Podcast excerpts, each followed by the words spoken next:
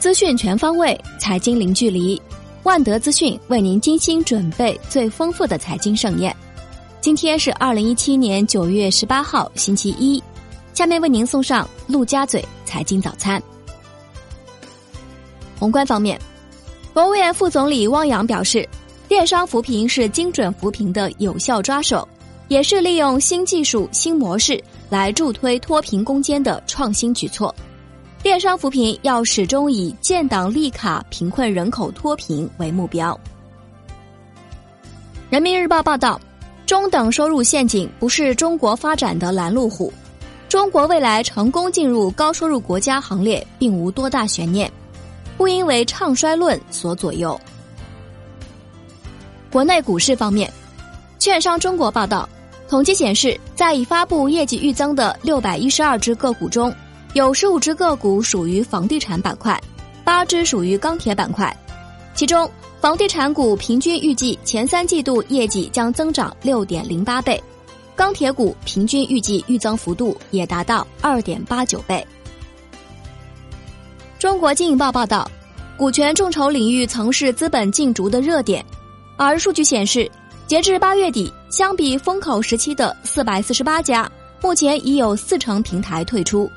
其中，非公开股权融资的数量更是持续走低。中证指数有限公司将于十月十七号正式发布中证装配式建筑主题指数、中证大气治理主题指数、中证黄金产业指数和中证家居家电主题指数四条主题指数。海通证券首席策略分析师荀玉根表示，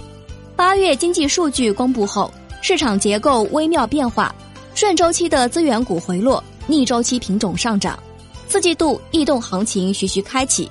四季度金融地产和消费的胜率比较大，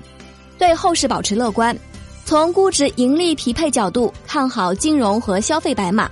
从市场博弈角度重视建筑和地产。第一创业发布公告称。股东不存在京东金融洽购第一创业百分之二十四股份的情形。金融方面，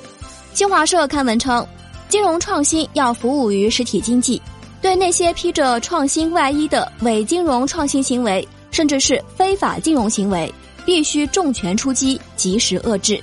比特币降温凸显监管部门严厉打击违法违规行为的决心。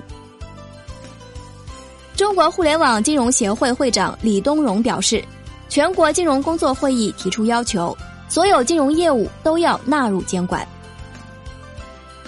楼市方面，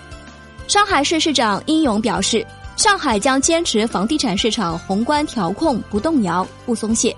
提出要建立购租并举的住房体系，核心就是三句话：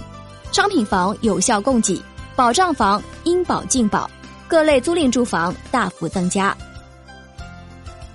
广州规范房屋租赁征求意见，今后租赁双方自行签订房屋租赁合同，出租人需要实名办理网上备案手续，出租人和承租人双方还需在广州市房屋租赁政府信息服务平台实名认证。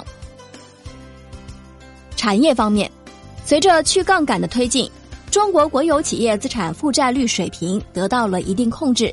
但钢铁行业的资产负债率仍维持在百分之七十左右的较高水平。专家表示，中国钢铁行业需要加快去杠杆步伐，通过转型升级、产融结合等方式降低资产负债率。为确保互联网租赁自行车行业健康有序发展，杭州相关管理部门。日前，对在杭州提供租赁电动自行车服务的企业进行了约谈，叫停共享电动车。海外方面，美国白宫表示未对巴黎气候协定改变立场，除非重新协商条款，否则美国将不参与此类对美国不公的机制。韩国证交所称，由于中秋节的缘故。韩国股市将于九月三十号至十月九号期间休市，这将是最近至少三十年以来最长的休市时间。期货方面，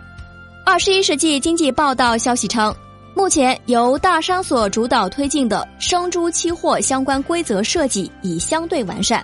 初步形成期货合约设计方案。外汇方面，新华社消息，业内人士透露，随着监管对于虚拟货币交易平台的态度日渐明朗，地方相关部门已经紧锣密鼓的开始清理和整顿工作。今天的陆家嘴财经早餐就是这些，感谢您的收听，